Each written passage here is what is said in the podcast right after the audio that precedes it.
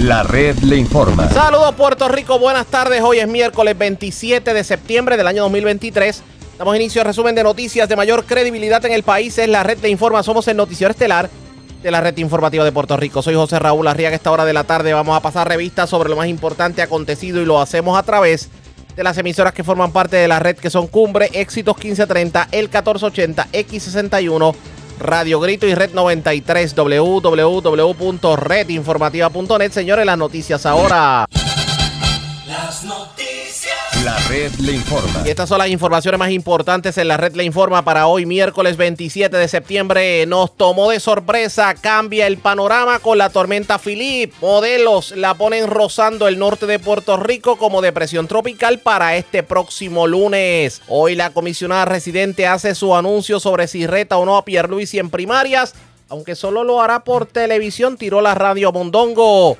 Edu Mundo, estratega del PNP, ve posible que el PIB y Movimiento Victoria Ciudadana, lo que llaman el Junte, termine ganando en el 2024 si el Partido Nuevo Progresista se divide. Esa misma preocupación la comparte el otrora secretario del PNP, Carmelo Ríos. Delegada congresional Elizabeth Torres con un pie adentro de Proyecto Dignidad y ya apoyó la candidatura a la gobernación del alcalde de San Sebastián, Javier Jiménez. Ojo al pillo, alertan de fraude por correo electrónico con servicio de streaming. Los emails fraudulentos indican una supuesta suspensión del servicio por problemas con la tarjeta de crédito. Llueven las solicitudes en servicios legales para buscar representación y ayuda ante múltiples problemas de la gente con contratos de placas solares. Conductor pierde la vida tras chocar contra un poste en Ponce. En condición de cuidado, hombre baleado en Caguas. Acusan a cuatro reos de herir con arma blanca y agredir otro reo en la cárcel Guayamamil. Radican cargos criminales a mujer que causó daños a los cristales y rotulación de un negocio. También cristales de un vehículo en Libre bajo fianza, hombre que cometió actos lascivos contra dama en Lares. Acusan pareja de llevarle 27 mil dólares a octogenario agresivo. Y mangan a vigilante de recursos naturales robándose baterías y galletitas de avena de megatienda en Ponce. Esta es la red informativa de Puerto Rico. Bueno, señores, damos inicio a la edición de hoy miércoles del noticiero estelar de la red informativa de inmediato a las noticias. Definitivamente nos tomó a muchos de sorpresa y resulta que la tormenta tropical Philip pudiera estar acercándose peligrosamente a Puerto Rico, aunque debilitada. Lo que se estima, según los nuevos movimientos, es que esté rozando el norte de Puerto Rico como una depresión tropical o tal vez como onda tropical fuerte, pero esto significaría fuertes lluvias y vientos para Puerto Rico en el fin de semana. ¿Por qué el cambio? Es la pregunta. ¿Por qué? De pensar en Philip en aguas del Atlántico, ahora estamos vigilando a Philip ante un paso directo por Puerto Rico. En la mañana de hoy hablamos con el metrólogo Carlos Anselmi del Servicio Nacional de Meteorología y esto fue lo que nos dijo sobre el particular. Pues mira, al momento hay mucha incertidumbre en términos, ¿verdad?, de, de lo que está pasando. Ha ocurrido, ¿verdad?, en, en los pasados días con esta trayectoria. Pero sí, ya se está observando más consenso en que Philip, a medida que se vaya acercando a la zona de Puerto Rico, eh, se va a debilitar. Se ve ahora mismo en los satélites mucho más débil, en horas de la noche se veía mucho más débil y en el día de hoy ya continúa de esa manera. Y se espera que en las próximas 72 horas, eso quiere decir que para el sábado, alrededor del sábado, ya debería de estar en un punto cercano al noreste de, el Caribe, que incluye a Puerto Rico, como una baja presión, como los remanentes de una baja presión en la superficie. Eh, lo que pasa es que al ser una baja presión, tiene mucha humedad en el área y podría entonces estar este, causando un problema de, de lluvias excesivas. Todavía ese panorama estamos observándolo, ¿verdad? Para poder dar la mejor información y que la gente se prepare. Pero sí lo que les podemos decir es que se que continúen prestando atención al sistema y que eh, las condiciones están bien bastante favorables para que tengamos un periodo inestable y húmedo a partir del sábado hacia la próxima semana. Cuando hablamos de lluvias excesivas, estamos hablando en un exceso de cuántas pulgadas? Pues mira, hasta el momento en eso todavía es lo que estamos trabajando, ¿verdad? Para ver cuántas este, acumulaciones podríamos estar recibiendo debido a, esa incertidumbre a la cual le, estaba diciendo al principio. Pero, eso sí, eh, hasta el momento Puerto Rico tiene unos déficits de, precipitación bastante generalizados a través de la isla. eh, en algunas zonas podría ayudar, ¿verdad? Con esto, pero eh, el problema vendría siendo si se extiende por un periodo prolongado. Al, o si, si ocurre eso, que se extienda por muchos días de lluvia, ahí es que se comienzan a observar los problemas. Eh, por eso es que le estamos exhortando a las personas que se mantengan atentos, no hay que mantener la calma, atentos, que a medida que nos vayamos acercando, le vamos a tratar de dar el, mejor pronóstico para de esa manera eh, que se puedan preparar. Pero sí se pueden preparar para unas condiciones inestables y lluviosas a partir del sábado hacia la próxima semana. Viento, debemos sentir viento. Pues mira, eh, lo que sí se puede sentir son tormentas eléctricas o, o las tronadas esas tronadas a medida que se vayan este entrando a la zona de Puerto Rico podrían estar generando ráfagas de viento bastante fuertes. Pero eso sí, los vientos como tal sostenidos deberían de estar disminuyendo dramáticamente debido a, la cercanía de esa baja presión que lo que va a causar es que los vientos se tornen bien leves. Pero no hay, por ejemplo, eh, no hay posibilidades de que aunque no se eh, debilite, se mantenga como está y pase como depresión o tal vez como tormenta eh, categoría 1 rozando, como tormenta rozando de vientos de 40 millas, por ejemplo? Pues mira, hasta el momento, basado en las, en las probabilidades de nuestros compañeros del Centro Nacional de Huracanes, no tenemos probabilidades de observar vientos de tormenta tropical sobre Puerto Rico.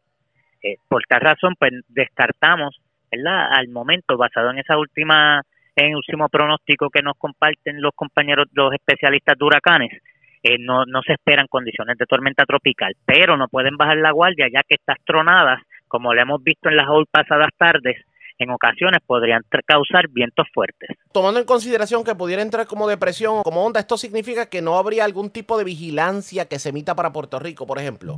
Pues no tendríamos vigilancia de tormenta tropical.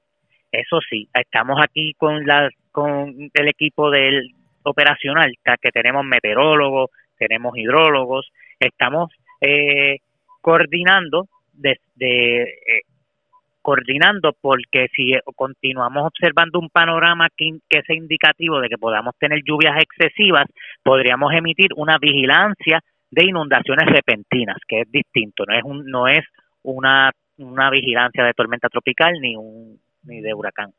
Entiendo. Pero por lo menos la gente tiene que estar preparada para entre domingo y lunes mucha lluvia y, ráfagas de viento también con tormentas eléctricas. Podría, y podría ser tan temprano como el sábado. Hasta el momento hay que seguir monitoreándolo porque eso es lo que pasa con estos sistemas así que son que no están muy definidos, que, que los, las guías meteorológicas tienden a, perderse y, y, y por eso es que eh, le exhortamos a las personas. Por eso nosotros aquí trabajamos 24 horas, 7 días a la semana, para poder mantenerlos informados. Eso sí, en el día de hoy tenemos una vaguada que está generando lluvia y van a estar, las personas van a estar observando también tormentas eléctricas y podrían observar hasta ráfagas y en algunas zonas no se pueden eh, eh, descartar inundaciones urbanas. O no bajen la guardia hoy tampoco. Son expresiones del metrólogo Carlos Anselmi del Servicio Nacional de Meteorología. De hecho, vamos a estar muy pendientes a lo que ocurre en los próximos días con la tormenta Philip y sobre todo con el Inves 91L que viene detrás y también está medio errático.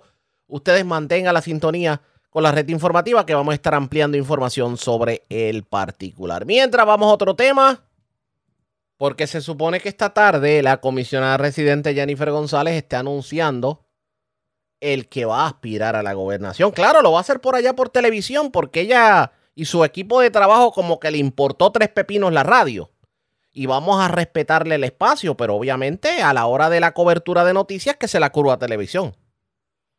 Porque a la hora, a la hora en que se va a emitir ese mensaje, que es a las 5 y 22 de la tarde, la mayoría de la gente que trabaja está en la calle, saliendo de su trabajo, de camino a su residencia, buscando los hijos, etcétera, etcétera. Y la radio es primordial. Pero decidieron que iba por los tres canales de televisión, pues que tengan buena suerte con los tres canales de televisión. Este domingo va a ser la radicación de candidatura de Pedro Pierluisi. También vamos a estar pendientes a lo que puede ocurrir en este sentido.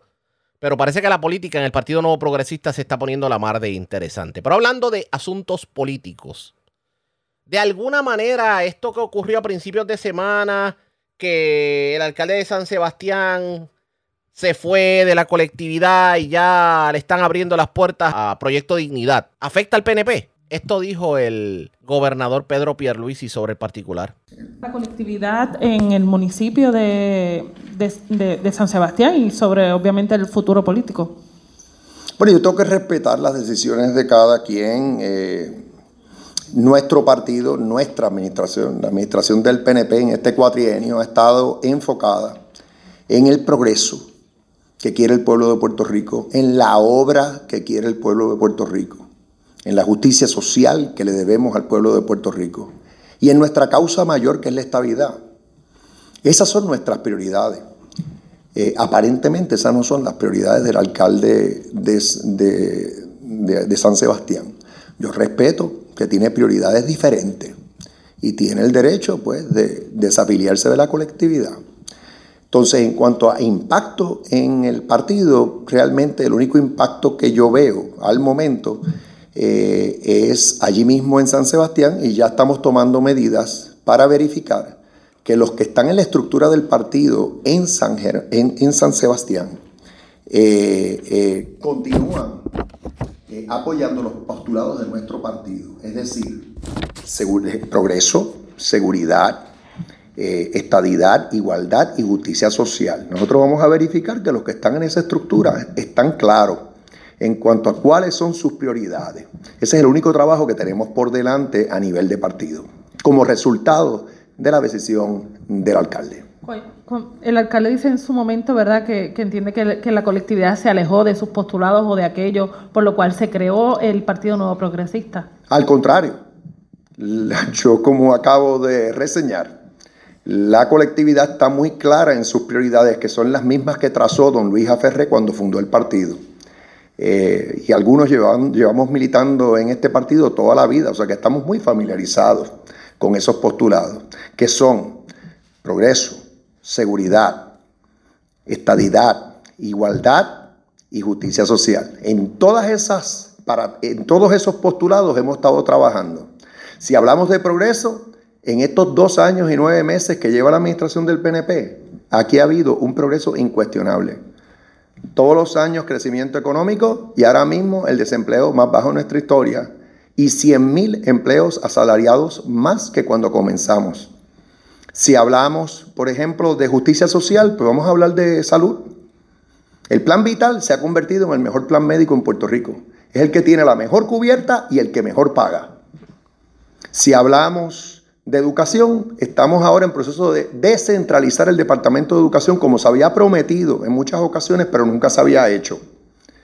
Si hablamos de seguridad, acabamos de anunciar que vamos a elaborar un plan para la, integral para la reconstrucción social y la prevención de la eh, violencia para ir a la raíz del crimen. Ahora, la policía está haciendo su trabajo en el interín, porque hemos reducido en 20% los asesinatos en Puerto Rico. Y si hablamos de la causa mayor, en el Congreso pasado logramos algo que nunca se había logrado. Con el liderato de nuestro partido, el que milita en este ideal, el que va a Washington, como José Aponte Hernández, Pichi Torres Zamora, entre otros, Gregorio Matías, que están aquí, los que militamos y abogamos por este ideal a diario, estamos haciendo el trabajo, y no quiero excluir a los dos alcaldes aquí presentes pero lo trabajamos y obtuvimos un proyecto eh, de consenso como nunca antes, en el cual nos da, ese proyecto nos dio la oportunidad de una consulta eh, entre opciones no territoriales y no coloniales. Eso nunca lo había hecho el Congreso. Y eh, ahora mismo seguimos trabajando este tema. Yo personalmente reuniéndome ya con más de 20 miembros del Senado Federal porque queremos que el Senado actúe de igual manera que la Cámara actuó, pues que ahora el Senado actúa. O sea que bajo cualquier métrica, bajo cualquier postulado de nuestro partido, los que de verdad lo conocemos, aquí se ha estado haciendo el trabajo. El gobernador, de hecho, en ese mismo momento fue abordado sobre otros temas, entre los que tenemos que destacar la, la interacción que hubo entre el jefe de AMSCA, doctor Carlos Rodríguez Mateo, y una periodista de televisión que muchos calificaron el acto como una falta de respeto a, la periodista. Escuchen lo que dijo el gobernador sobre ese tema en la tarde de ayer. la oportunidad de ver el video eh, de la entrevista del señor Rodríguez Mateo, donde pues básicamente le faltó el respeto de una manera bien atropellada a una compañera periodista. Lo que sé que ocurrió, eh, y así se solicitó desde aquí mismo en la fortaleza, es que el, el administrador de AMSCA se disculpó con la periodista y lo que espero es que ese tipo de incidente no se repita. Estas declaraciones se dieron luego de que el gobernador en unión al jefe de carreteras y al jefe del Departamento de la Vivienda anunciaran una rehabilitación total de la carretera PR2. De hecho, es una de las carreteras más largas de Puerto Rico. Comienza en, la zona de Santurce, en la parada 18, y culmina en el casco urbano de Ponce, dando la ronda Arecibo, Aguadilla, Mayagüez. Sobre todo la parte de Mayagüez, eh, estos trabajos se van a estar dando. Y vamos a escuchar parte de lo que dijeron sobre los trabajos de rehabilitación de la PR2? La reparación, reconstrucción, mejoramiento y modernización de toda nuestra infraestructura es uno de los elementos prioritarios de mi administración, con particular atención a nuestras carreteras. Y es que cuando hablamos de mejorar la seguridad vial, de lo que estamos hablando es de calidad de vida para nuestra gente. Hoy estamos anunciando avances significativos en el proyecto de mejoras a la carretera eh, interestatal PR2 en el área de Mayagüez, específicamente en La Vita y otras intersecciones importantes de la zona. La PR2 es una de las vías más importantes de Puerto Rico y es el corredor más extenso en la isla porque pues se recorre en el mismo 143 millas. Y este proyecto en el municipio de Mayagüez es un proyecto crítico para el área oeste, ya que tiene un impacto en sobre 365 mil residentes, comerciantes y visitantes, y brinda acceso a los principales puntos comerciales, industriales, residenciales, hoteleros, hospitalarios y educativos de la Sultana del Oeste. La inversión combinada que haremos para mejorar 1.4 millas de esta vía de la PR2 es de 185 millones de dólares. Como parte de la ley de infraestructura la, de, federal, la Autoridad de Carreteras recibió la aprobación de su propuesta para las mejoras a la PR2 sometida bajo el programa Infra de la Administración Federal de Autopistas, logrando una subvención de 90 millones de dólares, lo cual financiará prácticamente la mitad de la obra. Bueno, enhorabuena de que se den estos trabajos. De hecho, ya hay trabajos que están fluyendo en la llamada en el Valle de Lajas, en la recta de entre Guánica y Sabana Grande, que esa carretera estaba horrible, definitivamente. Llevaba décadas que no había sido eh, arreglada. Así que por lo menos eh, se, rehabilita de alguna manera la carretera número 2 con fondos eh, que tienen que ver con el Departamento de la Vivienda. Así que vamos a estar pendientes a lo que ocurre en este sentido y esperemos que otros proyectos como este puedan fluir en el transcurso de los días. Presentamos las condiciones del tiempo para hoy. Hoy miércoles, veremos tiempo inestable, tanto esta tarde como posiblemente hasta el jueves. Por lo tanto, la actividad de lluvias y tormentas eléctricas aumentará en todo Puerto Rico y las Islas Vírgenes de los Estados Unidos. En el mar se espera un alto riesgo de corrientes de resaca a lo largo de la costa atlántica y las playas orientadas al norte hoy, mañana y posiblemente el viernes. En la red informativa de Puerto Rico, este fue el informe del tiempo. La red le informa. Señores, regresamos a la red le informa, el noticiero estelar de la red informativa. Gracias por compartir con nosotros.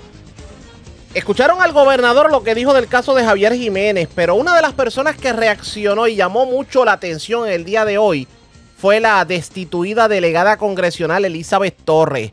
Tanto el alcalde de San Sebastián Javier Jiménez como Elizabeth Torres pudieran estar entrando ambos a Proyecto Dignidad. Escuchemos lo que dijo en sus redes sociales sobre la situación en el Partido Nuevo Progresista. En medio de la prueba, en medio de los ataques, de las humillaciones,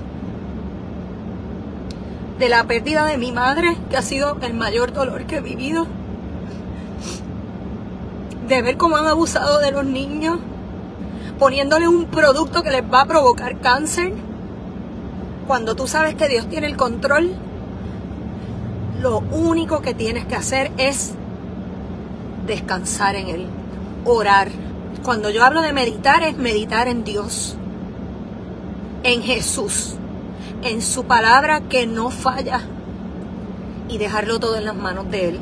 Porque muchas lágrimas yo he derramado por este pueblo. Me duele porque yo amo Puerto Rico. Me duele lo que están haciendo desde el poder que nosotros mismos, y me incluyo, le hemos dado. Y yo creo que ya es hora de revertir eso. Ya es hora de tomar decisiones claras. Ya es hora de salir del fango de la corrupción y de no ser partícipes ni con nuestro voto, ni con nuestro silencio, porque lo que viene para el mundo requiere de líderes políticos que estén dispuestos a detener para Puerto Rico, por lo menos lo que viene para el mundo. Con blandengue, con mediocres, con personas que están completamente esclavizadas y subordinadas a los partidos políticos o a sus propias ideas, no vamos a poder pensar lo que viene para el planeta. Y aquellos que dicen, eso ya está escrito, olvídate de eso, no tienen idea de cuál es la causa, la causa de Dios. No tienen idea de cuál es nuestro rol en la tierra mientras todas estas cosas ocurren. Nuestro deber es luchar, abrir ojos, decir la verdad.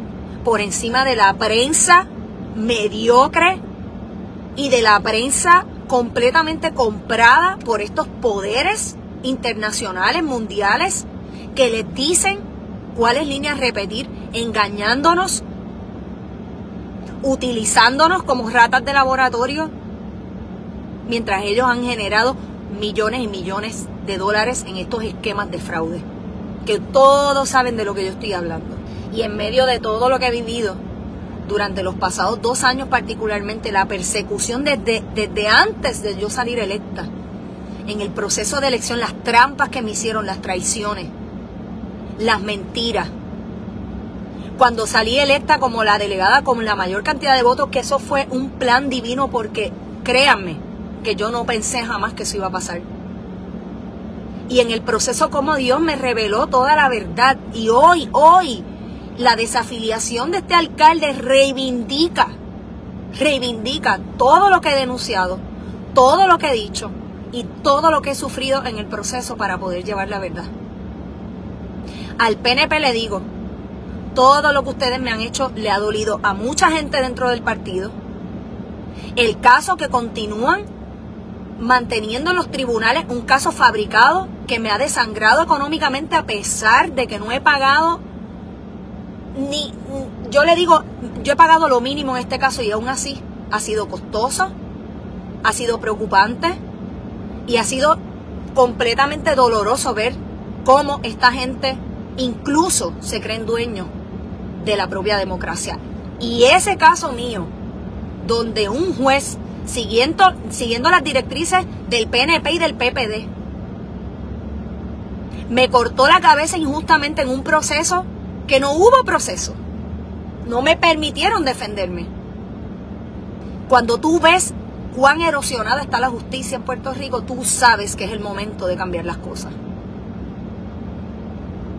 ¿Cuáles son los pasos del alcalde? Solamente le corresponde a él anunciarlo. Yo estoy bien esperanzada y feliz por lo que viene para la isla. Porque hace poco estuve con Rubén Sánchez y le dije, ojo, que puede venir una brigada de limpieza. Y lo mejor de todo es, y esto va dirigido única y exclusivamente al PNP, aunque mantengan el caso vivo para que yo no me lance, ojo, porque de lo vil y menospreciado, de lo vil y menospreciado, no hay que ser funcionario electo para hacer las cosas, ojo. Por eso yo siempre dije, lo mejor que puede hacer el tribunal es hacer lo correcto. Absolverme de este caso o darme la oportunidad de defenderme, que también es otra opción. Y rescatar su propia imagen pública, porque la mía no se laceró con esto. Yo gané seguidores con mi caso. Yo he ganado seguidores con todo lo que el PNP me ha hecho. Y a través de mi dolor y de mis lágrimas, porque sí me ha dolido, el pueblo ha podido ver de qué están hechos. Y hoy, de nuevo, me siento reivindicada con este acto del alcalde de San Sebastián. Una persona que tiene, ha tenido en los cinco cuatrienios que lleva ahí, ha tenido ese, ese municipio, eso da gusto visitarlo, porque hasta la energía que uno siente cuando llega a ese municipio es otra cosa.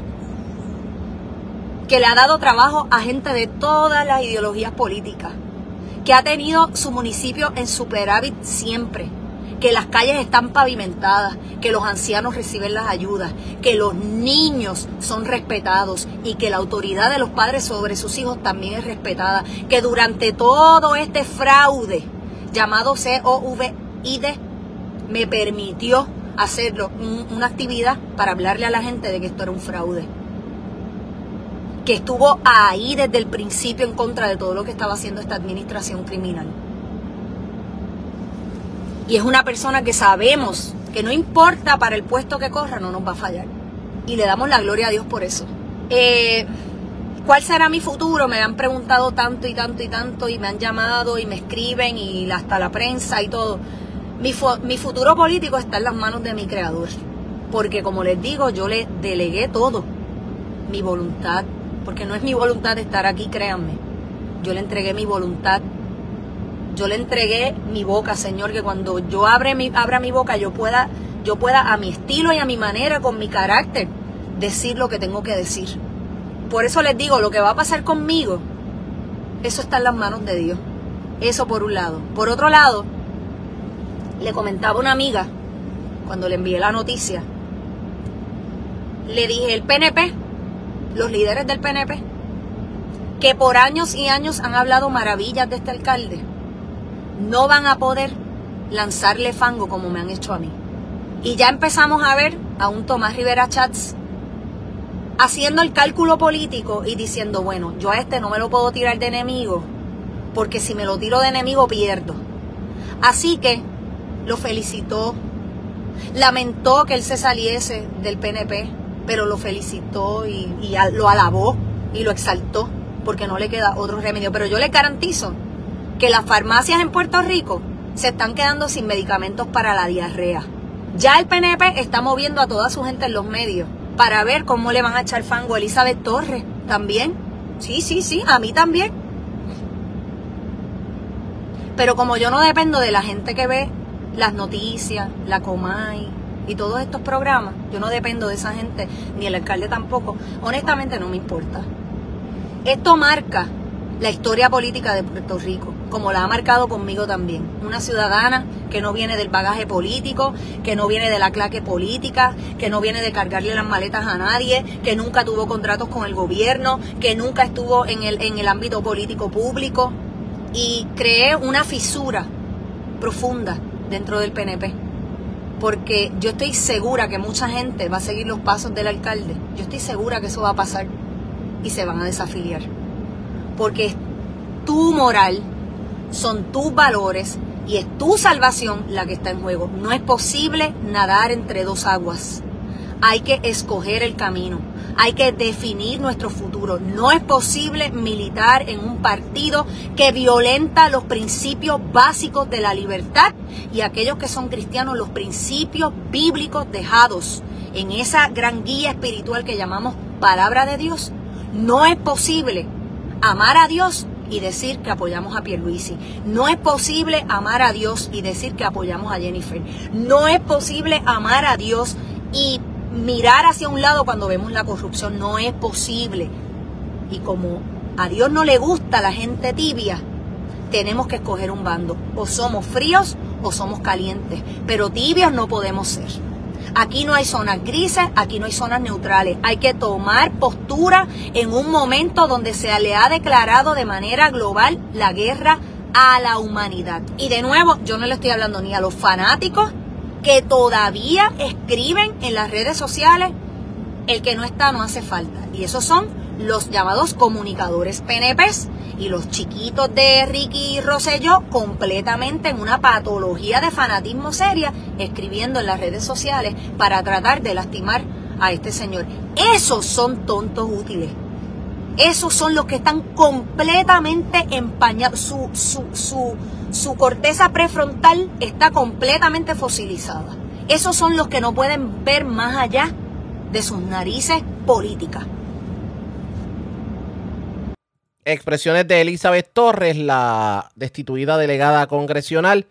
Todo tiende a indicar que tanto Elizabeth Torres como Javier Jiménez pudieran estar entrando a las filas de Proyecto Dignidad. De hecho, eh, hay muchas personas que han visto candidaturas de estos líderes políticos como positivas para la colectividad conservadora. La pregunta es cómo el PNP va a lidiar con esto. Eso está por verse pendiente a la red informativa. La red le informa. Vamos a otros temas cuando regresemos de la pausa en esta edición de hoy miércoles del noticiero estelar de la red informativa.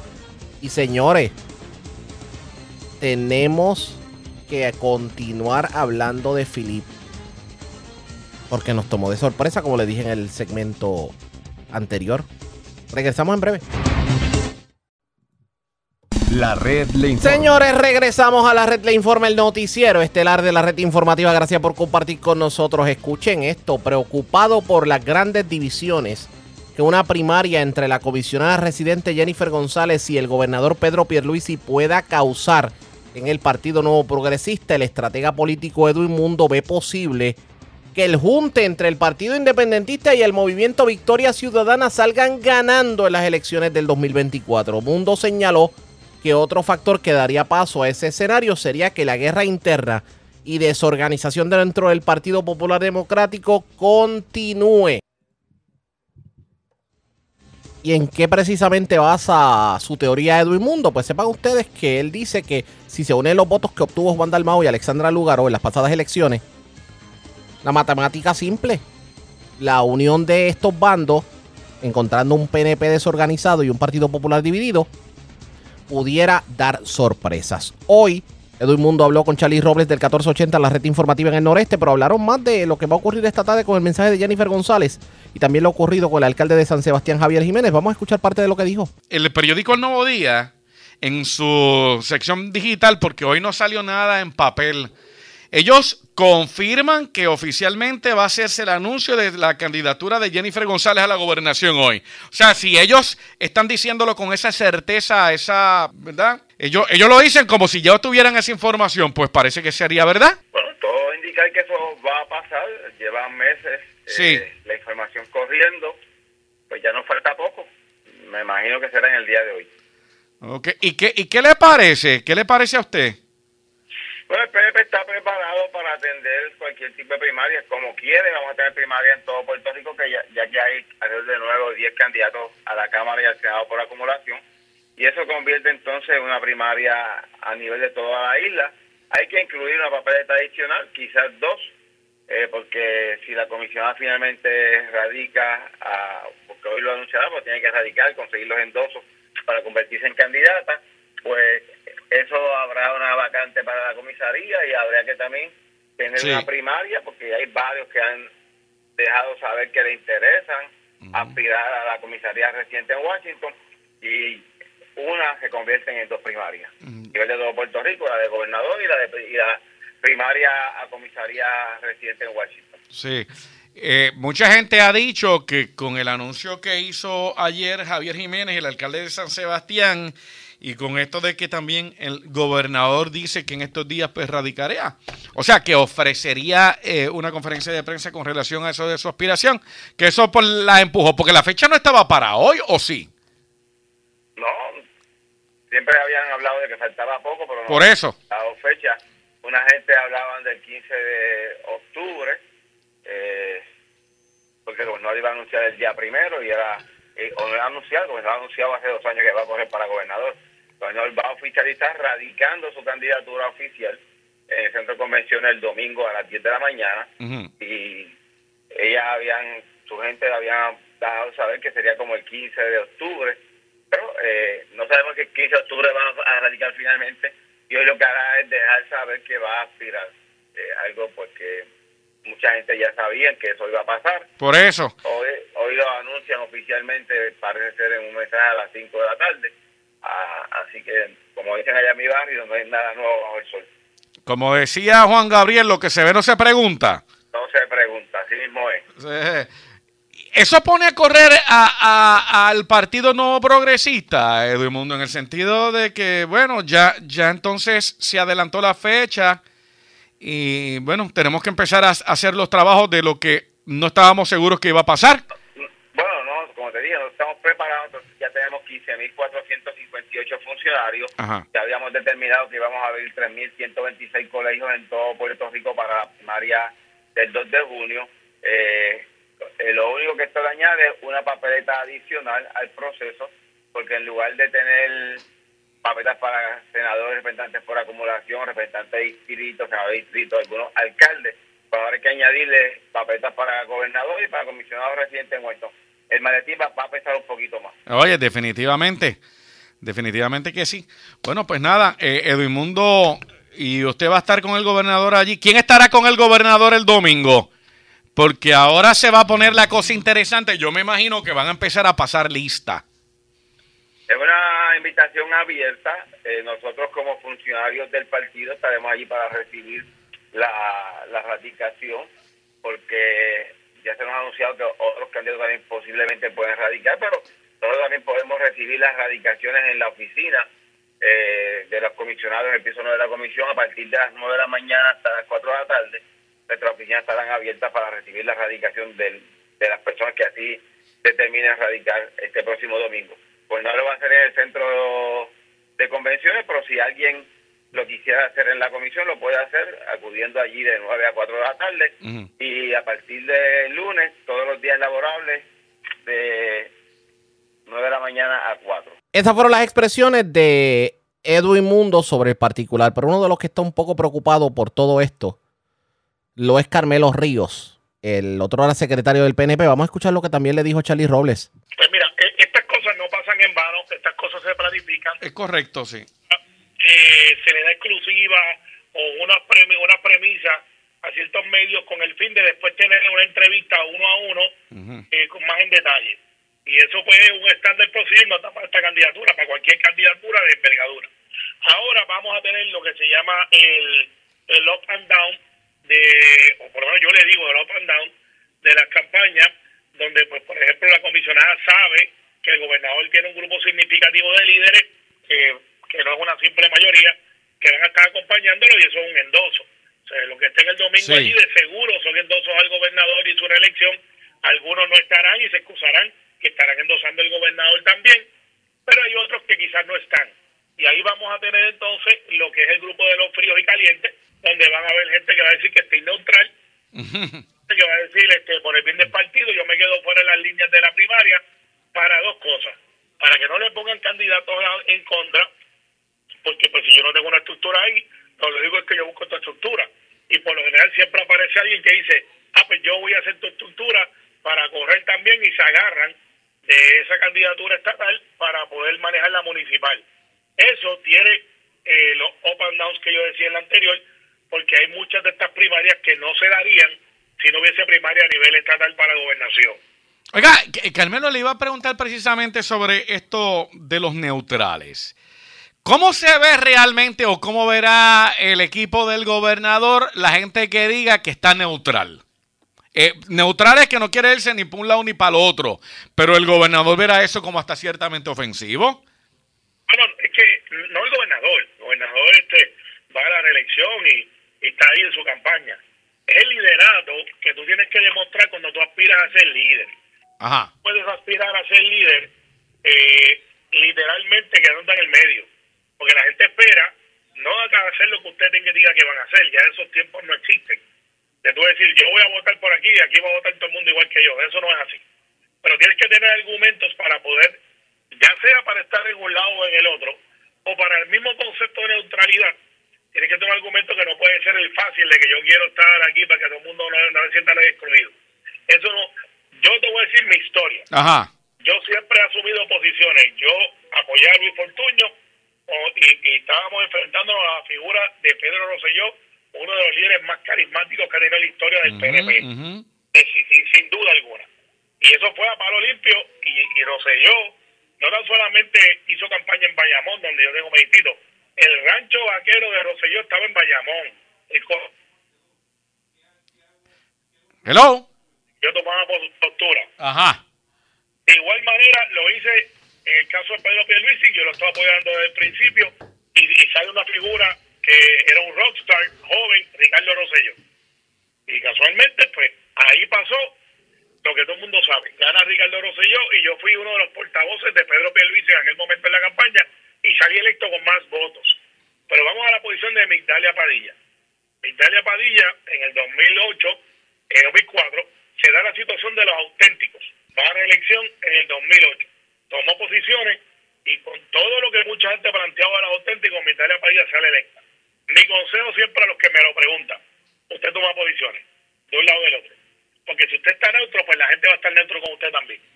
En, Entonces, el caso, usted lo que- es una persona que está esperando a ver para dónde coge el viento. Carmelo, en el caso de Johnny Méndez, que es representante de nuestra área, de nuestra área, él dijo que iba a estar neutral. Ah, Ahora voy a hacer una salvedad para Johnny y para Quiquito. Y para Quiquito Meléndez. Si la neutralidad de Johnny y de Quiquito es por respeto, y por eso hablaba de los argumentos, a una amistad de hermandad que tienen con Jennifer, que sin duda alguna está ahí. Y, y para mí, una neutralidad de Johnny Méndez y de Quiquito Meléndez, aunque ellos quizás no piensan como yo, pero yo lo interpreto como un endoso a, la figura de Pedro y de respeto a la gobernación del presidente. Esos dos, eh, pues hay que sacarlos aparte del argumento que te traje, porque es que son amigos de vida. O sea, Quiquito y, y, y- y el caso de Johnny son hermanos de Jennifer. Sirvieron juntos en la Cámara. El caso de Quiquito fue sargento de Alma, el secretario, perdón, de, de, de- la Cámara. El caso de Johnny, no un secreto, eh, son bien, bien cercanos. Es como si yo dijera mañana que yo estoy neutro en la contienda de Pierluisi y lo que parece ser la vida con Jennifer. Pues entonces gente va a decir, pues si no está endosando a Pedro, es que está con Jennifer. Pues porque es que no hace la lógica, más allá de que quizás por el respeto. Y eso pues pudiera ser ese argumento. Pero es porque son gente que eran demasiado cercanos a la comisionada, no es una victoria para la comisionada, ciertamente. Oye, entonces, lo, porque esto va a estar bien interesante lo que pase hoy en la tarde. Yo me imagino que Jennifer González cuando hará su conferencia de prensa, digo, eso supuestamente está aquí grabado. ¿Lo hará sola o lo hará con gente detrás, verdad? La información que tenemos Ajá. eh, es, es que es sola. Es que es sola, ok. 10 minutos y eso tiene una explicación. Ajá. Eh, Antes de antes del gobernador para tratar de robar algún momento. Podría, tenía esa opción o tenía la opción de hacerla el día después de, la, de, la, de que lo presente el gobernador, para robarle el momento. Entonces, lo que está tratando de decirle a aquellos que están ya brincando y que están llamando al campamento del gobernador para la elección, diciéndole, estoy contigo, estoy contigo, le está diciendo, no se tiren, que yo voy por ahí, Ujú, está enviando.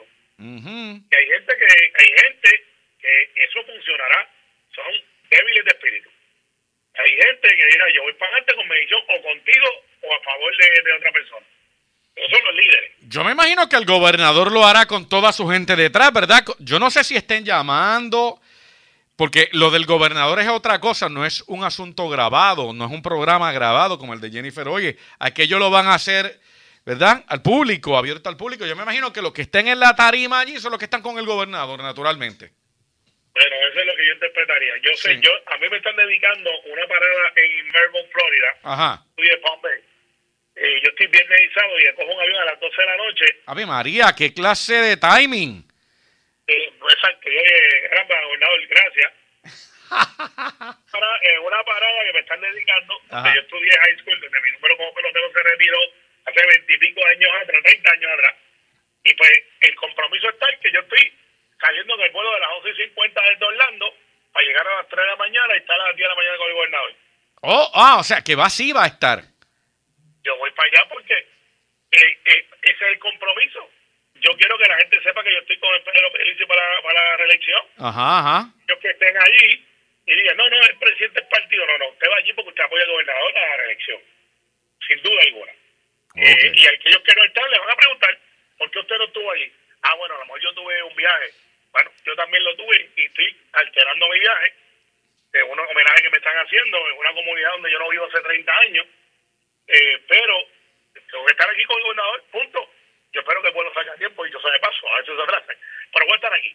y me vengo el día antes sin descanso. A partir de hoy comienza ese tirijala bien duro, ¿verdad, senador? Ah, y no, y prepárense para las 10.000 encuestas por día. Me imagino. Y, no, y quién gana, quién no gana, y prepárense para los rumores que Fulano va a brincar. Ajá. Sudana está ahí. Que Mengano, este, eh, todas esas cosas que se dan, este, son cíclicas, son entretenidas, no son buenas para el partido. Eh, hay primarias que yo sé ya que no se iban a dar, y ahora que pues va a haber esa, lo que parecería, quizás a lo mejor viene y nos sorprende, pero yo creo que estoy seguro para dónde quedamos. Pues, pues la gente va a decir, ah, bueno, pues si, si va a correr la comisionada contra el gobernador, pues yo tengo un break de, de, salir electo, porque yo me voy con la comisionada, ya que el gobernador está con los incumbentes, y a lo mejor pues me puedo montar en, que en ese lado tengo una estructura, la cual yo no veo para la comisionada. Yo soy honesto, y por eso es que quizás el, el argumento es, ¿por qué lo hace el grabado? Bueno, porque es un mensaje que puedes controlar, puedes apelar a, los sentimientos, puedes hacer una película, eh, literalmente, para poder lograr lo que tú deseas, que es un mensaje sin interrupciones. Me parece que el Partido Nuevo Progresista tiene tremendo tostón. ¿Cómo van a salir de este tostón y cómo les pudiera afectar para la próxima elección? Eso está por verse pendientes a la red informativa. La red le informa. Cuando regresemos, vamos a noticias del ámbito policíaco. Es lo próximo, la pausa. Regresamos. La red le informa. Señores, regresamos a la red le informa. Somos el noticiero estelar de la red informativa, edición de hoy, miércoles. Gracias por compartir con nosotros. Vamos a noticias del ámbito policíaco. Comenzamos en la zona de la montaña y en la zona norte de Puerto Rico. Las autoridades radicaron cargos criminales contra un hombre de 43 años, residente de San Sebastián. Aparentemente cometió actos lascivos contra una dama, un hecho ocurrido para el mes de junio en el municipio de Lares. También en la zona de la montaña en Utuado, delincuentes escalaron la escuela Isabel Rivera, que está ubicada en el barrio Sabana Grande de Utuado, y allí cargaron con todo lo que se encontraron a su paso. También en la zona norte de Puerto Rico se erradicaron cargos criminales contra un hombre de 38 años, residente de Las Piedras. Aparentemente se metió al Home Depot de Atillo y se apropió de dos acondicionadores de aire. También se radicó cargos contra una pareja aparentemente maltrataba a una persona de edad avanzada y se apropiaron de 26 mil dólares del dinero de esta persona. Mayra Ortiz, oficial de prensa de la policía en Arecibo, con detalles. Saludos, buenas tardes. Buenas tardes. ¿Qué información tenemos? Agente adscrito a la División de Delitos Sexuales del Cuerpo de Investigaciones Criminales del área de Arecibo llevó a cabo una investigación que culminó por parte de la Fiscalía con la erradicación de un cargo por el delito de actos lascivos en la tarde de ayer contra Edgardo Medina Sosa, alias Egil, de 43 años, residente del pueblo de San Sebastián.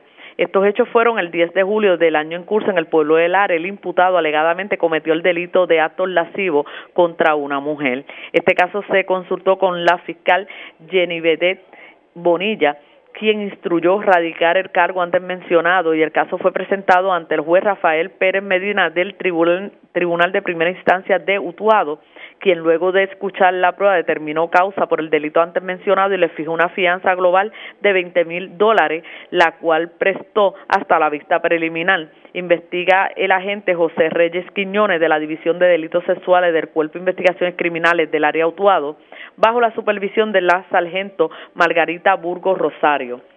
También el negociado de la Policía de Puerto Rico investigó un escalamiento ayer en horas de la mañana en la escuela Isabel Rivera, la cual ubica en la carretera 611, kilómetro 7.0 del barrio Sabana Grande, en el pueblo de Utuado.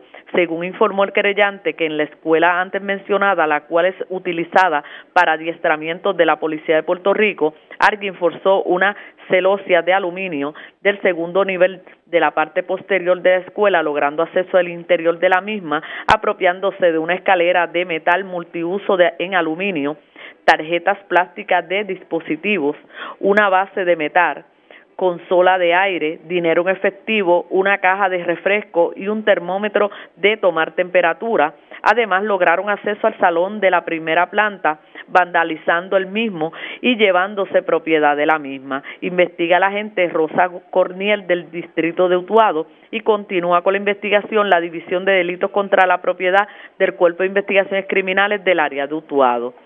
También el agente Carlos Rodríguez Rivera del negociado de la Policía de Puerto Rico adscrito a la División de Delitos contra la Propiedad del Cuerpo de Investigaciones Criminales del área Arecibo, bajo la supervisión del sargento Francisco Pérez Rivera, en conjunto al Departamento de Justicia, radicaron cargos criminales en la tarde de ayer contra Luis Feliciano Montalvo, alias Cholón, de 52 años, y Sandra Ayala Varga, de 42 años, ambos residentes del pueblo de Arecibo. Estos hechos fueron el 13 de octubre del año pasado, en horas de la mañana, en el pueblo de Arecibo. Los imputados, alegadamente, en común y mutuo acuerdo, se apropiaron de la cantidad de 26.755 con 30 centavos mediante fraude a tarjeta de crédito a una persona de 84 años. Este caso se consultó con el fiscal Israel Chico Moya, quien instruyó radicar cargos por maltrato a personas de edad avanzada, apropiación ilegal y fraude de tarjetas de crédito. El caso fue presentado ante la juez Cintia Rizarri Casiano del Tribunal de Primera Instancia de Recibo, quien luego de escuchar la prueba determinó causa por los delitos antes mencionados a ambos y le fijó una fianza a Feliciano Montalvo de 30 mil dólares y allá a la Varga de 15 mil dólares, la cual no prestaron, siendo ingresado en la cárcel de Bayamón hasta la vista preliminar.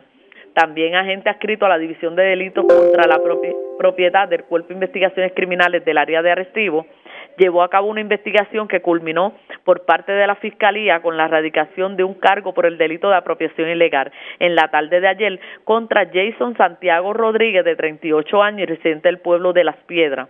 Estos hechos fueron el 8 de junio del año en curso en la tienda Home Depot, la cual ubica en el pueblo de Atillo. El imputado alegadamente se apropió de dos acondicionadores de aire de 14 mil BTU valorados en dólares con 78 centavos.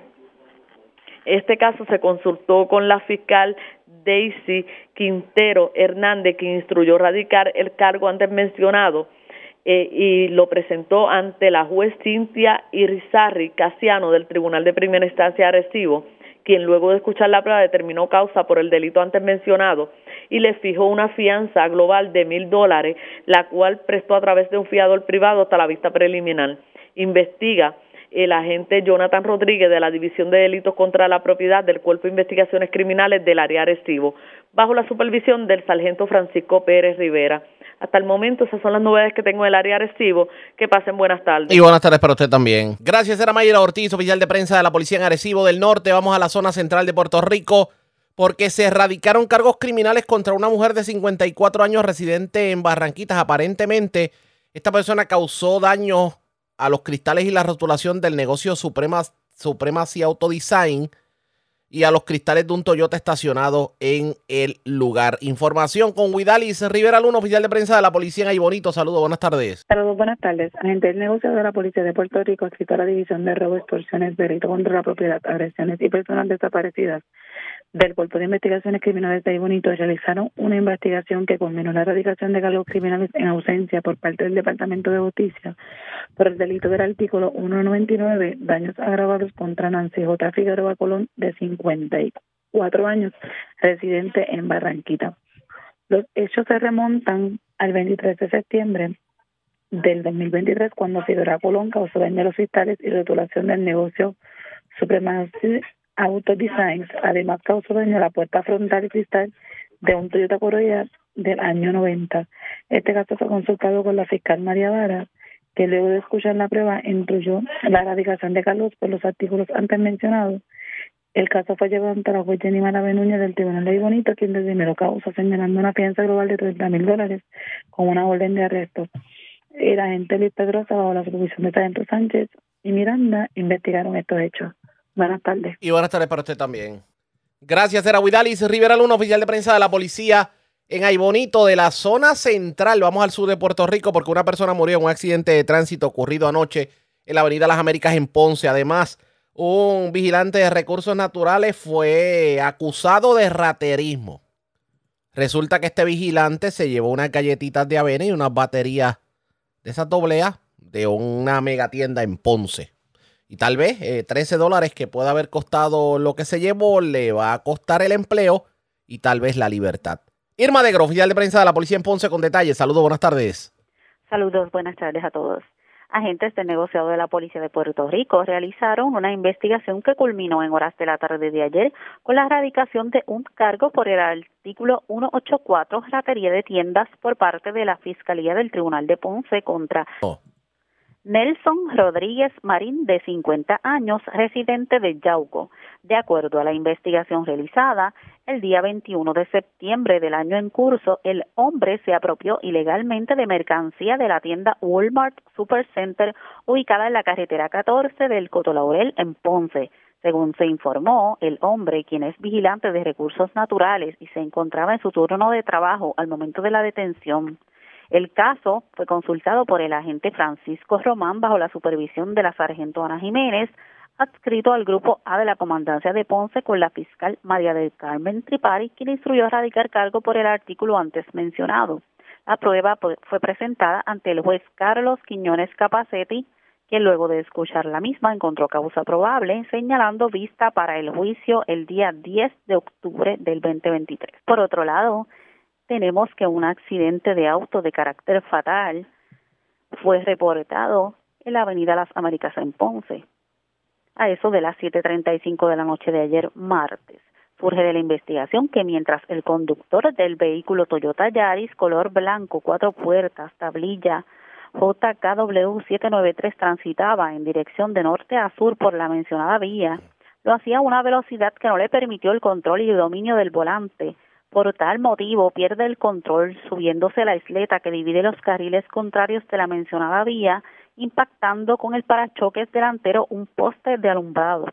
El hombre fue transportado por paramédicos de emergencias médicas con heridas de gravedad al Hospital Metropavía de Ponce, atendido por el médico de turno, quien a eso de las 8.44 de la noche certificó su muerte. El conductor fue identificado como Axel Alier Rodríguez, de 42 años y residente de Ponce. El agente Padilla, adscrito al precinto Ponce Oeste, investigó inicialmente y refirió al agente Ramos, adscrito a la patrulla de carreteras Ponce, junto al agente Doer Ramos Santos de Servicios Técnicos Ponce, en unión a la fiscal Marjorie Gerbolini, quienes se hicieron cargo de la escena. Buenas tardes. Y buenas tardes para usted también. Era Irma de Gro, oficial de prensa de la policía en Ponce. Más noticias del ámbito policía con nuestra segunda hora de programación. Pero señores, esta hora de la tarde hacemos lo siguiente. La red le informa. Vamos a una pausa, identificamos nuestra cadena de emisoras en todo Puerto Rico y regresamos con más en esta edición de hoy miércoles del noticiero estelar de la red informativa. La red le informa. Señores, iniciamos nuestra segunda hora de programación. El resumen de noticias de mayor credibilidad en el país es la red le informa. Somos el noticiero estelar de la red informativa edición de hoy miércoles 27 de septiembre. Vamos a continuar pasando revistas sobre lo más importante acontecido. Y lo hacemos a través de las emisoras que forman parte de la red, que son Cumbre, Éxitos 1530, El 1480, X61, Radio Grito y Red 93, www.redinformativa.net. Señores, las noticias ahora. Las noticias. La red le informa. Y estas son las informaciones más importantes en la red le informa para hoy, miércoles 27 de septiembre. Nos tomó de sorpresa, cambia el panorama con la tormenta Philip. Modelos la ponen rozando el norte de Puerto Rico como depresión tropical para este próximo lunes. Hoy la comisionada residente hace su anuncio sobre si reta o no a Pierluisi en primarias, aunque solo lo hará por televisión, tiró la radio Mondongo. Edu Mundo, estratega del PNP, ve posible que el PIB y Movimiento Victoria Ciudadana, lo que llaman el Junte, termine ganando en el 2024 si el Partido Nuevo Progresista se divide. Esa misma preocupación la comparte el otrora secretario del PNP, Carmelo Ríos. Delegada congresional Elizabeth Torres con un pie adentro de Proyecto Dignidad y ya apoyó la candidatura a la gobernación del alcalde de San Sebastián, Javier Jiménez. Ojo al pillo, alertan de fraude por correo electrónico con servicio de streaming. Los emails fraudulentos indican una supuesta suspensión del servicio por problemas con la tarjeta de crédito. Llueven las solicitudes en servicios legales para buscar representación y ayuda ante múltiples problemas de la gente con contratos de placas solares. Conductor pierde la vida tras chocar contra un poste en Ponce. En condición de cuidado, hombre baleado en Caguas. Acusan a cuatro reos de herir con arma blanca y agredir otro reo en la cárcel Guayamamil. Radican cargos criminales a mujer que causó daños a los cristales y rotulación de un negocio. También cristales de un vehículo en Barranquitas. Libre bajo fianza, hombre que cometió actos lascivos contra dama en Lares. Acusan pareja de llevarle 27 mil dólares a octogenario en agresivo. Y mangan a vigilante de recursos naturales robándose baterías y galletitas de avena de megatienda en Ponce. Esta es la red informativa de Puerto Rico. Bueno, señores, damos inicio a la segunda hora de programación en Noticiero Estelar de la red informativa de inmediato a las noticias. Quiero agarrar algo que discutimos en la primera hora de noticiero y son las declaraciones de Duimundo diciendo que si la primaria del PNP no es bien llevada y el Partido Popular Democrático sigue dividido, se abrieron las puertas al junte y pudiera dominar este junte de victoria ciudadana con el Partido Independentista puertorriqueño. Ya hemos analizado a la saciedad la situación desde el marco del PNP, pero ¿qué piensa el Partido Popular Democrático? Y para ello voy a hablar con un veterano alcalde. Habló con el alcalde de Comerío, José Santiago. Alcalde, buenas tardes, bienvenido. Buenas tardes, buenas tardes a ti y a toda la audiencia. Saludos. Y gracias por compartir con nosotros. Usted lleva décadas, digo sin ánimo de decirle viejo, lleva años en la política. O sea, ¿cuántos cuatrienios lleva ya como alcalde? Estoy en mi sexto término. En su sexto término. O sea que tiene vasta experiencia en lo que tiene que ver con política. Y yo le pregunto y yo le pregunto sobre lo que está ocurriendo. Teoriza Edwin Mundo que una división en el Partido Popular Democrático de mantenerse y una primaria mal llevada en el PNP le va a abrir, le va a abrir las puertas al Junte para ganar en el 2024. ¿Qué usted piensa de eso? Pues yo pienso que la propuesta que yo he estado eh, eh, sugiriéndole al liderato de mi partido tiene hoy más vigencia que nunca yo he planteado que el Partido Popular debería, eh, ¿verdad? Pues darle una mirada al espectro de la papeleta completa eh, y no tener que entrar en una lucha de todos contra todos. Yo creo que en este momento lo que conviene es que podamos hacer lo que se llama en otras ocasiones un Dream Team. Eh, no deberían estar habiendo cuatro o cinco candidatos a la gobernación, porque al final gana uno y pierden cuatro que quedan fuera de la papeleta.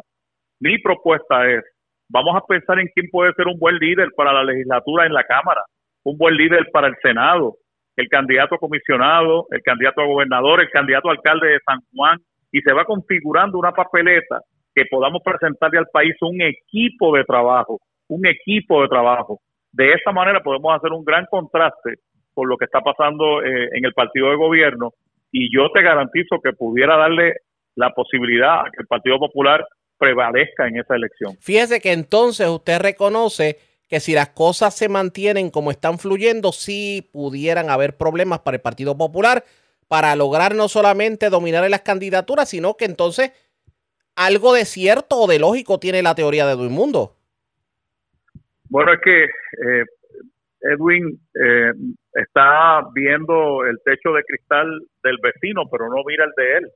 Eh, él tiene un grave problema, fíjate, con esa salida del colega alcalde de San Sebastián, cómo envía un mensaje de que hay eh, una situación de que se va debilitando esa base del partido de gobierno que está al frente por apenas un por ciento en la elección pasada sobre el Partido Popular. Así que yo lo que te puedo decir es que eh, en, el, en la política eh, las cosas no se pueden pronosticar con mucho tiempo porque de noche a la mañana ocurren cosas que cambian el escenario completo. Yo creo que hoy el Partido Popular no, no puedo tapar el cielo con la mano. El Partido Popular no está en su mejor momento. Todavía no tenemos un candidato a la alcaldía principal, que es la ciudad capital. Imagínate tú. Todavía tenemos eh, varias personas pensando en aspirar a la gobernación eh, y como yo te digo, eso pudiera sí en efecto debilitarnos, pero que venga ese análisis eh, de Edwin Mundo, eh, lo que quiere es que obviamente el Partido Popular no se vea como opción, pero te puedo garantizar hoy mismo, luego de, de conversar contigo, voy camino a San Juan a una reunión de la Junta de Gobierno del partido, que estamos analizando todo lo que está ocurriendo para tomar las mejores decisiones en favor del país. Dijo una reunión. Sí, la Junta de Gobierno se reúne esta tarde. Eh, fuimos convocados por el presidente Jesús Manuel Ortiz y se va a estar discutiendo, entre otras cosas, los reglamentos para los procesos de primaria, la fecha de erradicación de candidaturas. Pero vamos, eh, ante un escenario como el que se está dando en estos últimos días, este proceso político hay que analizarlo y como te decía, hay que hacer los ajustes correspondientes para llevar el partido a posición de ganar. O sea, eh, cuando tú tienes un candidato fuerte a la gobernación, ese candidato levanta una ola, candidato o candidata, levanta una ola que carga con el partido. Y eso ha pasado en otras elecciones. Yo recuerdo en las elecciones del 2000, cuando aspira Sila María Calderón, entramos, ahí entre yo, entramos 25 alcaldes nuevos. Ganamos en municipios donde no se pensaba que se podía ganar, porque la ola que levantó Sila María Calderón cargó con mucha gente. Ahora bien, cuando tú no tienes, y en este momento pues no, no, no se percibe que ninguno de los nombres que se están mencionando sean personas que, que, tengan, ¿verdad? Eh, ese, esa, esa, proyección. Mire, me acaba de traer algo, me acaba de traer algo interesante, porque son seis personas que están buscando.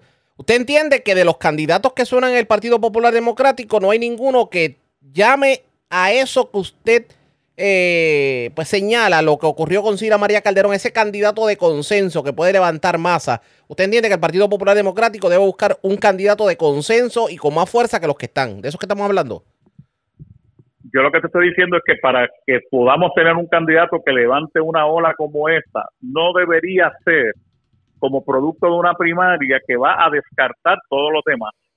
Porque si, si tú tienes una primaria donde está Dalmau, donde está Javi, donde está Jesús Manuel, donde está eh, eh, Zaragoza, eh, no sé quién otros se menciona, no recuerdo ahora, pero si todos esos entran a una primaria para la gobernación, ¿qué va a pasar?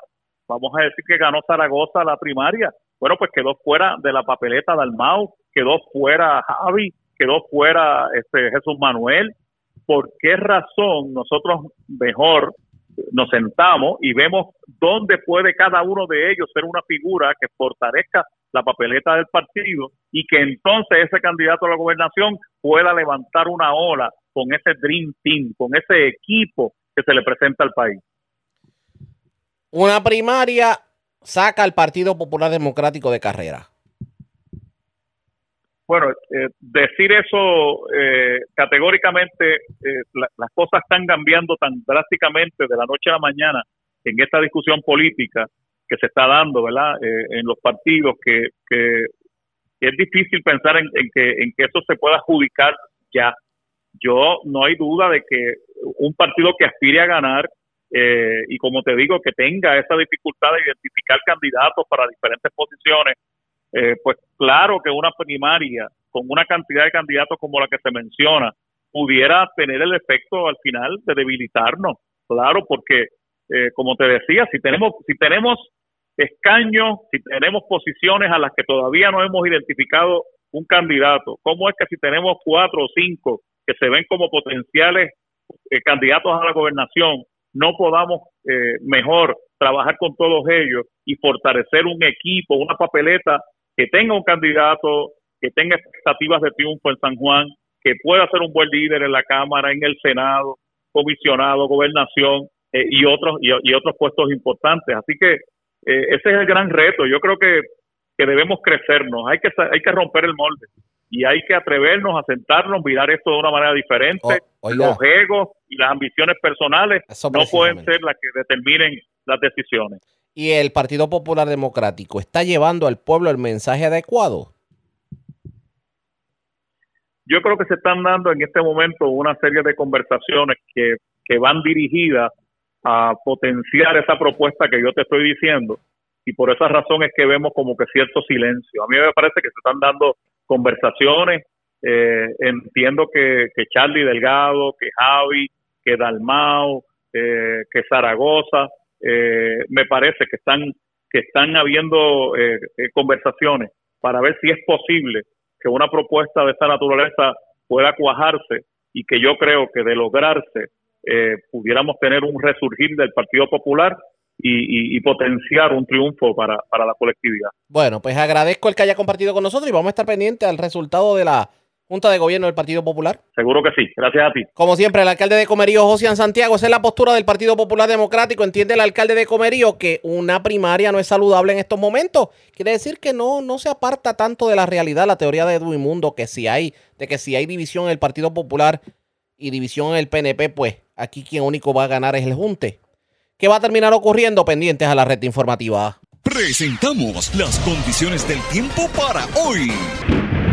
Hoy miércoles, veremos tiempo inestable, tanto esta tarde como posiblemente hasta el jueves. Por lo tanto, la actividad de lluvias y tormentas eléctricas aumentará en todo Puerto Rico y las Islas Vírgenes de los Estados Unidos. En el mar se espera un alto riesgo de corrientes de resaca a lo largo de la costa atlántica y las playas orientadas al norte hoy, mañana y posiblemente el viernes. En la red informativa de Puerto Rico, este fue el informe del tiempo. La red le informa. Señores, regresamos a la red le informa. Somos el noticiero estelar de la red informativa de Puerto Rico. Edición de hoy, miércoles. Gracias por compartir con nosotros. Sigue siendo un dolor de cabeza para los propietarios de placas solares. Lo que tiene que ver con los problemas que han confrontado y lo difícil que es hacer algún tipo de reclamación. Y hoy, en la Cámara de Representantes, se llevaron a cabo vistas públicas de la Comisión sobre los Derechos del Consumidor presidida por la representante Estrella Martínez. Esto como parte de una resolución para investigar todo lo que tiene que ver sobre querellas y problemas que enfrentan los consumidores de sistemas de paneles o placas solares en Puerto Rico. De hecho, tanto Servicios Legales de Puerto Rico como el Departamento de la Vivienda tuvieron la oportunidad de poner en la vista pública. ¿Qué se dijo sobre el particular? Vamos a escuchar. Este es un área que pues hemos identificado que hemos visto un aumento en solicitudes de servicios para representar consumidores.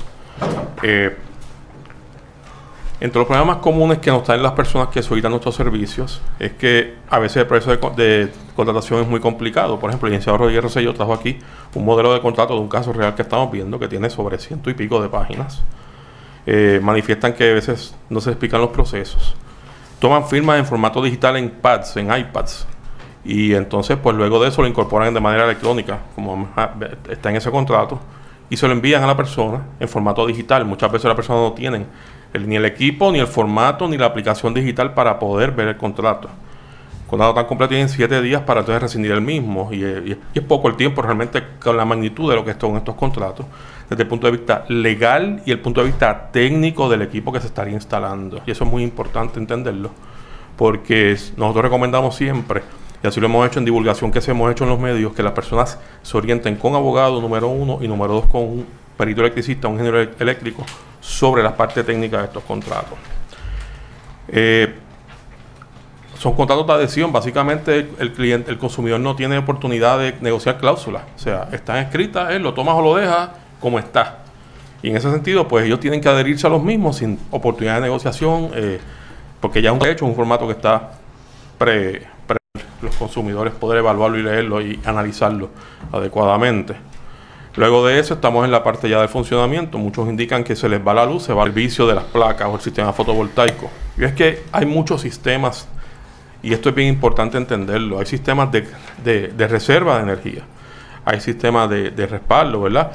Y, y, muchas veces hay que, y hay que evaluar cuál es la necesidad real eléctrica que tiene un consumidor para determinar entonces si, cuál es el equipo que mejor suple sus muchas solicitudes de servicio, no había energía eléctrica, pero entonces las personas decían que el sistema tampoco les daba luz, ni les daba eh, la electricidad.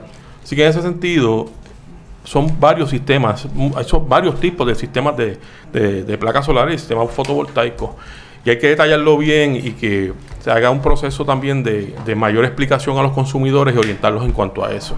Muchas veces también hemos visto situaciones en donde las personas cancelan el contrato, pero entonces les cobran unas cuantías y unas facturas indicando que la compañía incurrió en unos gastos de evaluación de luz, de ángulo, de sombras, una serie de estudios, eh, incluyendo ingenieros y diseño de sistemas, y aunque se haya eh, cancelado en tiempo, aún así reciben unas facturas por gestiones y trabajos que pues, las compañías alegan que realizaron empleados de ellos. Eh, situaciones, por ejemplo, en el cual la persona dice, me iba, y iba a pagar 4 o 5 dólares mensuales más el sistema y me está llegando una factura de luz mucho más alta y también tengo el sistema de placas.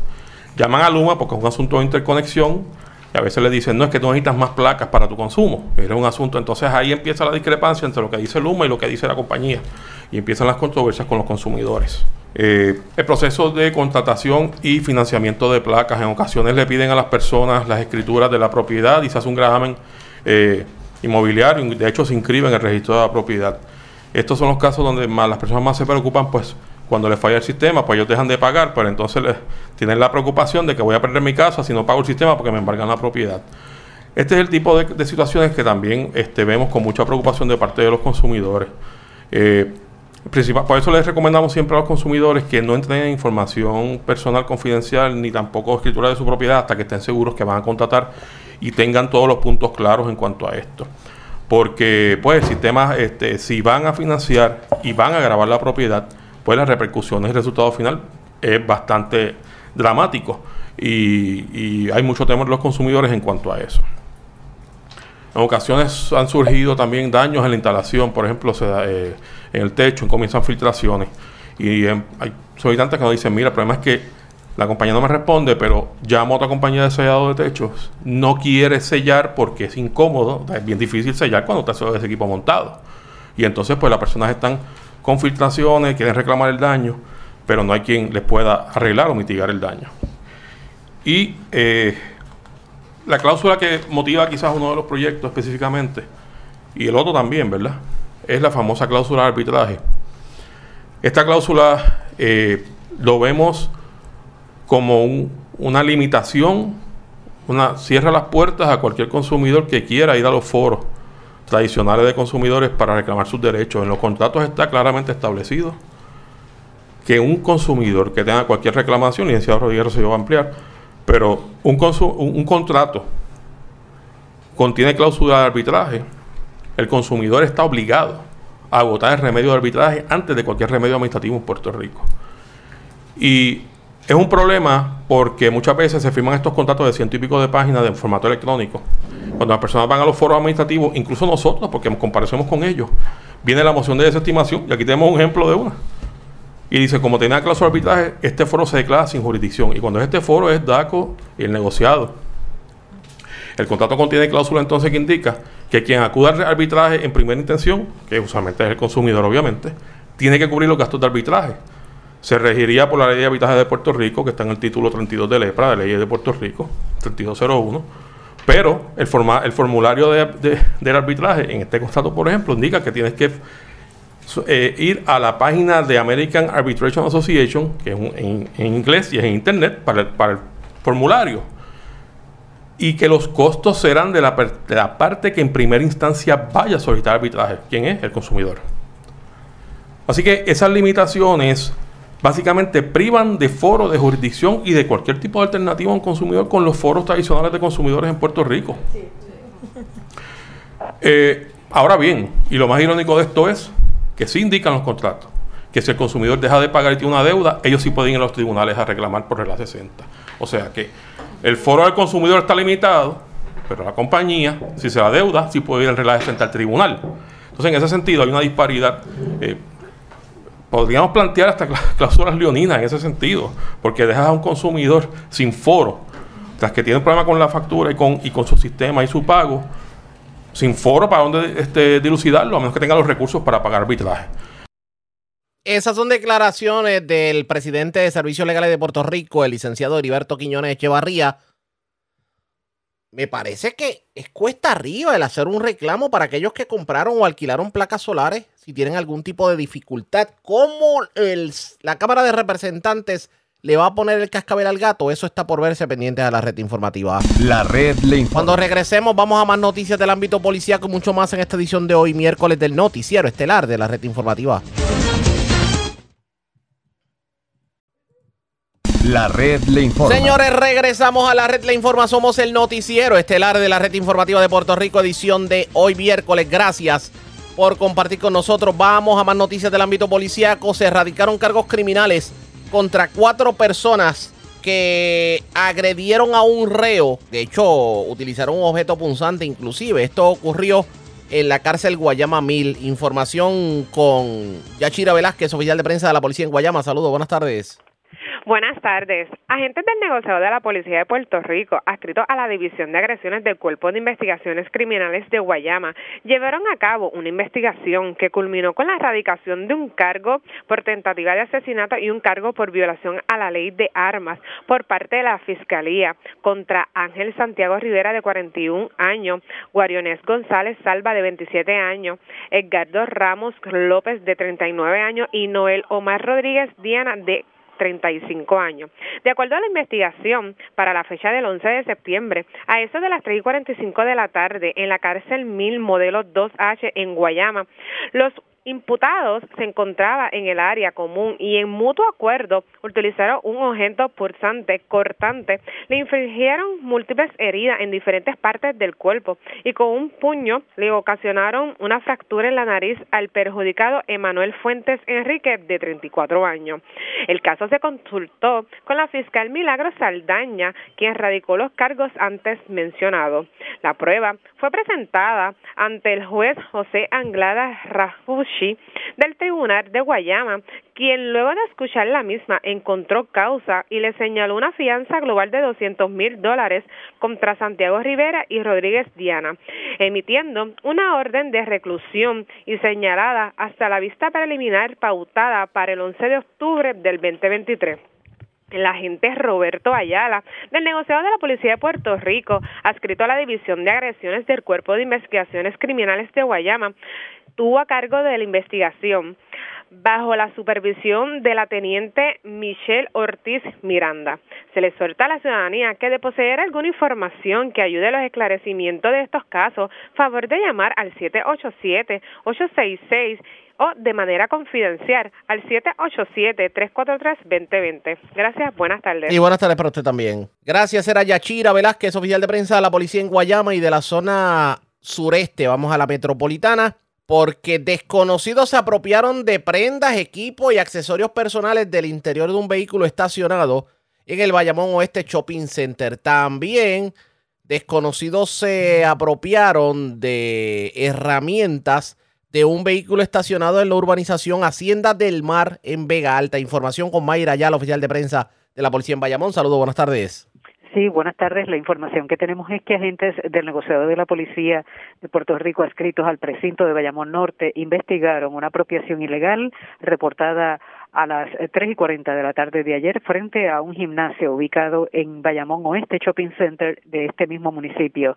De acuerdo a la información preliminar, indica que, que alguien rompió el cristal del lado posterior del pasajero de un vehículo Mercedes-Benz modelo GLE 350 del año 2021 apropiándose de una cartera con un wallet, un reloj marca Rolex, un aro de matrimonio con diamantes, una laptop y documentos personales, además de 2.600 dólares en efectivo. Se informó que el valor de la propiedad hurtada fue estimada en más de 30.000 dólares aproximadamente. El caso fue referido al CIC de Bayamón para continuar con la investigación de rigor y agentes del negociado de la Policía de Puerto Rico, adscritos al distrito de Vega, de Vega Alta, investigaron una apropiación ilegal reportada a las 5 y 44 de la tarde de ayer, ocurrida en la urbanización Hacienda del Mar en, la, en Vega Alta.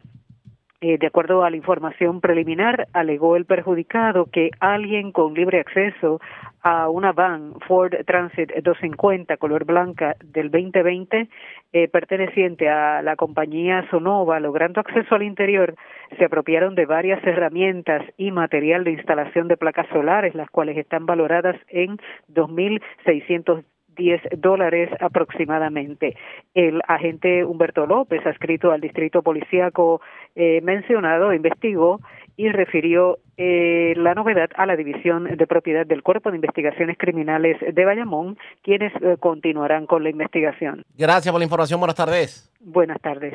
Gracias, era Mayra la oficial de prensa de la policía en Bayamón, de la zona metropolitana. Vamos a la zona centro-oriental de Puerto Rico. En condición de cuidado se encuentra una persona que fue herida de bala, un hecho ocurrido en la calle Serina, en las parcelas nuevas del barrio Borinquen de Caguas. Información con Edgardo Ríos Queret, oficial de prensa de la policía en la zona centro-oriental. Saludos, buenas tardes. Buenas tardes. Eh, nos informa que en horas de la noche de ayer, una llamada a través del sistema de emergencia 911 alertó sobre una agresión agravada ocurrida en la calle Acerina ubicada en las parcelas nuevas del barrio Borinquen en Caguas. Según informó el queriante de 27 años, que alguien, utilizando un arma de fuego, le realizó varios disparos que ocasionaron múltiples heridas en diferentes partes del cuerpo.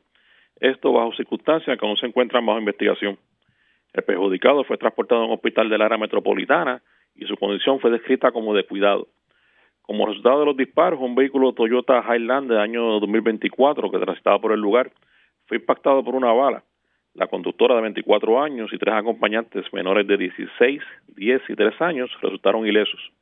El agente David Colón, adscrito al Instituto Policiaco del mencionado municipio, investigó de manera preliminar, refiriendo el caso a la edición de agresiones del Cuerpo de Investigaciones Criminales del área.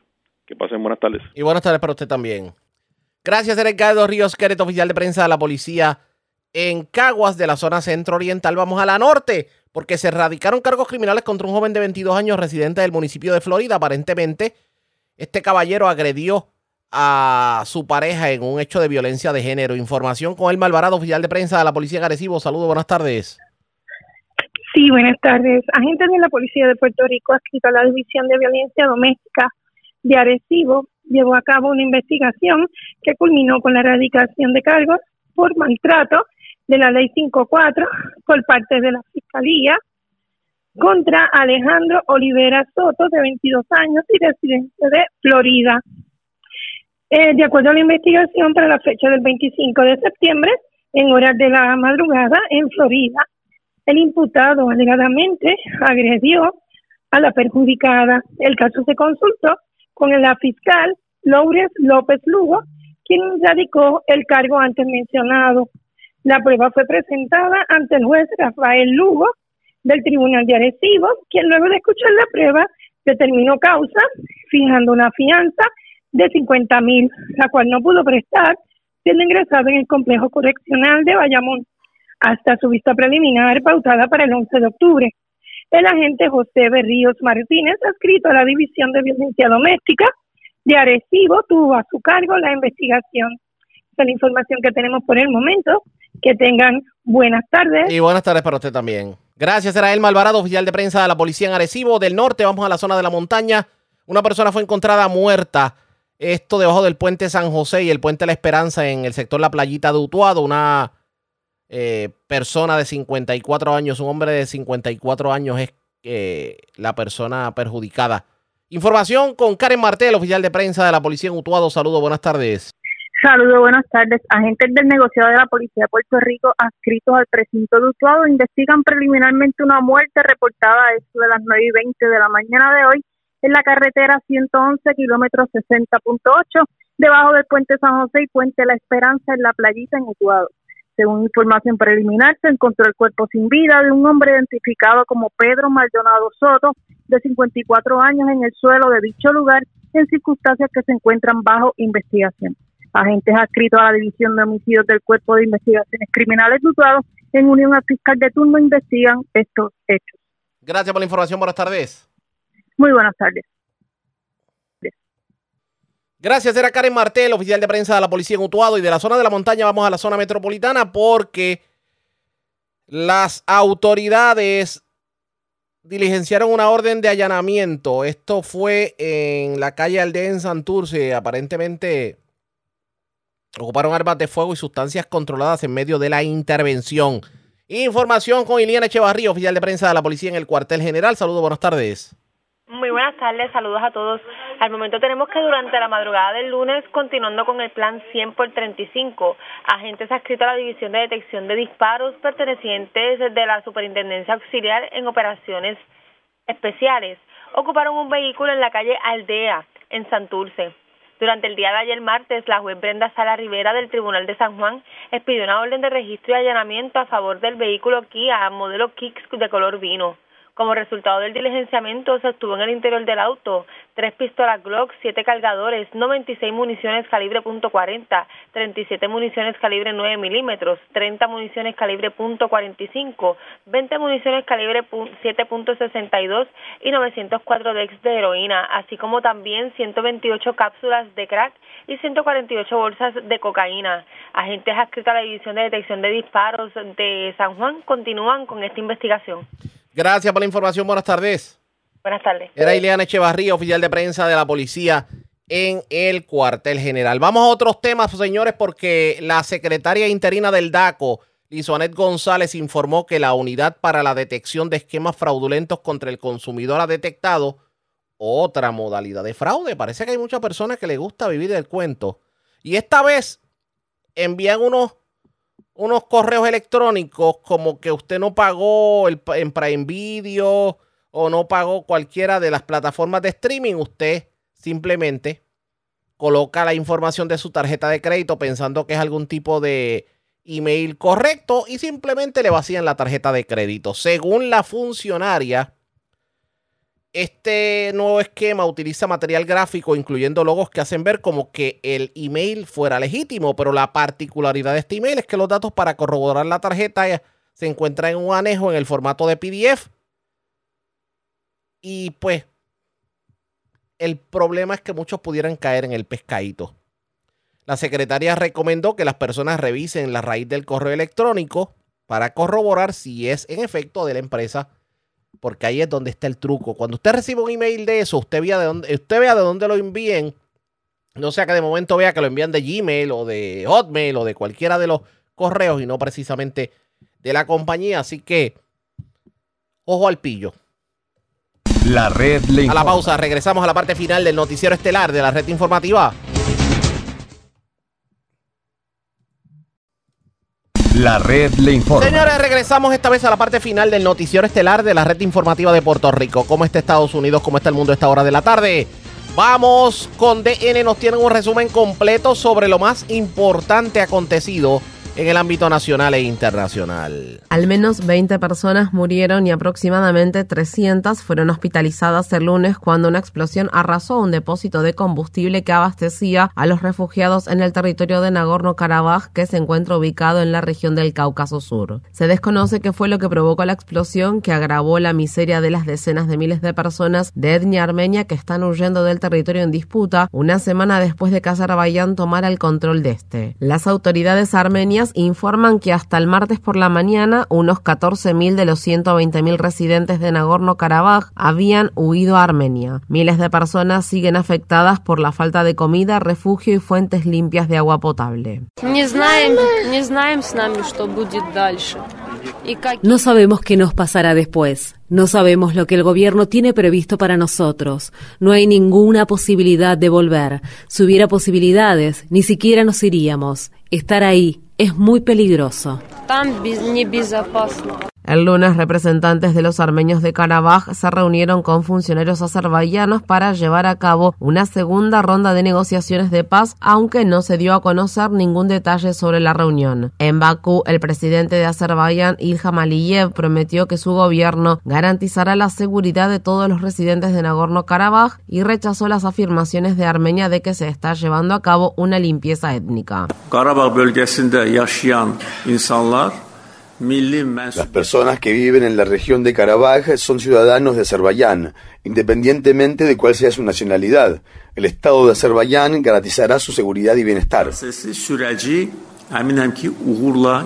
Funcionarios diplomáticos de Armenia y Azerbaiyán se encuentran este martes en la capital de Bélgica, Bruselas, para prepararse para las conversaciones de paz que se llevarán a cabo el 5 de octubre. La cumbre incluirá a los líderes de Francia y Alemania y al Consejo Europeo. Funcionarios ucranianos afirman que los ataques aéreos y el fuego de artillería que Rusia lanzó el lunes sobre Ucrania se cobraron la vida de seis personas y destruyeron una infraestructura de almacenamiento de granos en el puerto de Odessa que se encuentra ubicado en el Mar Negro. El daño producido por el ataque afecta aún más la capacidad de Ucrania para exportar alimentos y fertilizantes a los mercados mundiales dos meses después de que Rusia se retiró de un acuerdo que garantizaba corredores seguros para las exportaciones agrícolas. Los ataques del lunes se produjeron al tiempo que el ejército ucraniano anunció haber matado al máximo comandante de la flota rusa del Mar Negro junto con otros 33 oficiales tras llevar a cabo la semana pasada un ataque con misiles contra la península de Crimea que se encuentra bajo ocupación rusa. Sin embargo, un video publicado por el Ministerio de Defensa de Rusia parece contradecir la afirmación ya que muestra al comandante Víctor Sokolov participando en una videoconferencia este martes. La Comisión Internacional Independiente de Investigaciones sobre Ucrania de la ONU afirma haber hallado extensas pruebas de que las Fuerzas Armadas rusas han cometido crímenes de guerra en Ucrania. El presidente de la comisión, Eric Moss, habló el lunes ante la Comisión de Derechos Humanos de la ONU en Ginebra.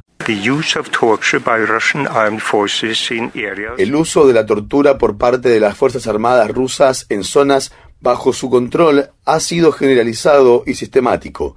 Además, la comisión ha descubierto que en la región de Gerson los soldados rusos violaron y perpetraron actos de violencia sexual contra mujeres de entre 19 y 83 años, acompañadas a menudo de amenazas o incluso de la comisión de otros abusos.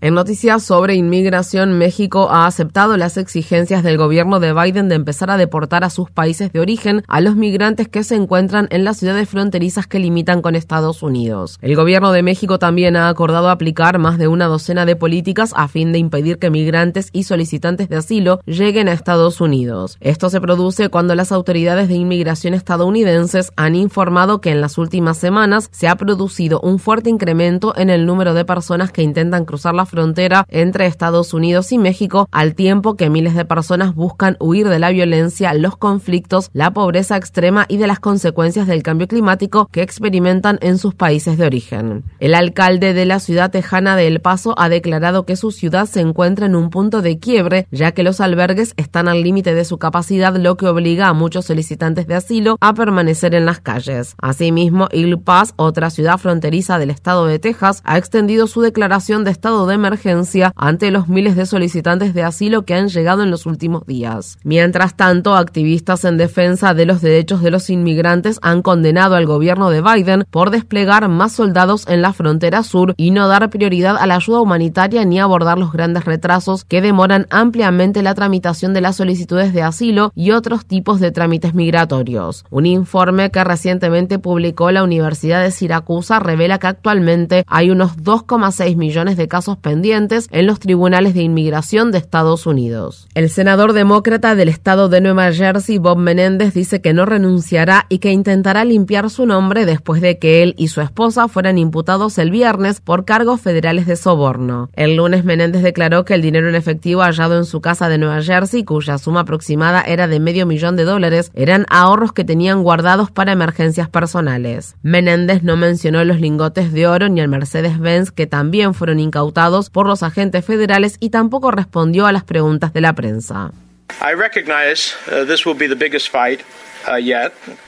Reconozco que esta será la mayor lucha que habré librado hasta ahora, pero como he dicho a lo largo de todo este proceso, yo creo firmemente que cuando se presenten todos los hechos, no solo seré exonerado, sino que seguiré siendo el senador más antiguo de Nueva Jersey.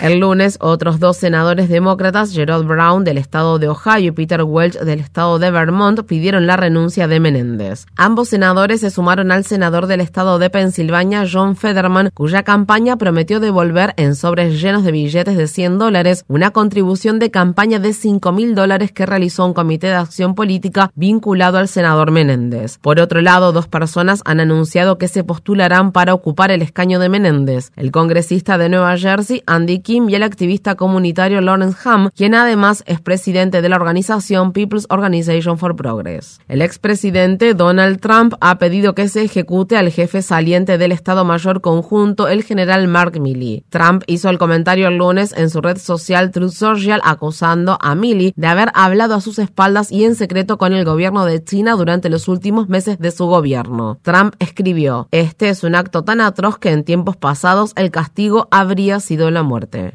En Georgia, el juez del condado de Fulton, Scott McAfee, ha accedido a una petición de los fiscales de que se restrinja la divulgación de la información personal de los miembros del jurado de la causa que Trump y otros 18 coacusados enfrentan en ese estado por intentar revocar los resultados de las elecciones presidenciales de 2020. La fiscal Fanny Willis solicitó protecciones adicionales después de que los miembros del gran jurado que presentaron las acusaciones vieran publicados sus domicilios, números de teléfono y otros datos personales en Internet, lo que dio lugar a que se vieran expuestos a amenazas y acoso. Por su parte, Willis y los miembros de su equipo también recibieron amenazas. En el estado de Colorado, una jueza que preside un caso que busca impedir que Donald Trump participe en las elecciones presidenciales de 2024 ha emitido una orden de protección que prohíbe las amenazas y la intimidación. La organización Ciudadanos por la Responsabilidad y la Ética en Washington argumenta que Trump no puede postularse a presidente debido a una cláusula de la decimocuarta enmienda de la Constitución De Estados Unidos que prohíbe a las personas ocupar un cargo público si han participado en una insurrección contra dicho país. La campaña de Trump para las elecciones presidenciales de 2024 niega que el expresidente haya comprado el lunes una pistola Glock durante una visita a una tienda de venta de armas del estado de Carolina del Sur. Las imágenes de un video que se viralizó en las redes sociales muestran a Trump admirando el arma que estaba decorada con su nombre e imagen y diciendo que le gustaría comprarla. La ley federal prohíbe la venta de armas de fuego a personas acusadas de delitos que conlleven penas de más de un año, por lo que Trump no está habilitado para comprar un arma de fuego. Esto se produce días después de que el presidente Biden diera a conocer la creación de la nueva oficina de la Casa Blanca para la prevención de la violencia con armas de fuego. Después de cada tiroteo masivo, escuchamos un solo mensaje, el mismo mensaje que se escucha en todo el país, y he asistido a todos los tiroteos masivos. Hagan algo, hagan algo por favor, hagan algo para evitar las tragedias que dejan atrás a supervivientes que siempre llevarán las cicatrices físicas y emocionales de los tiroteos.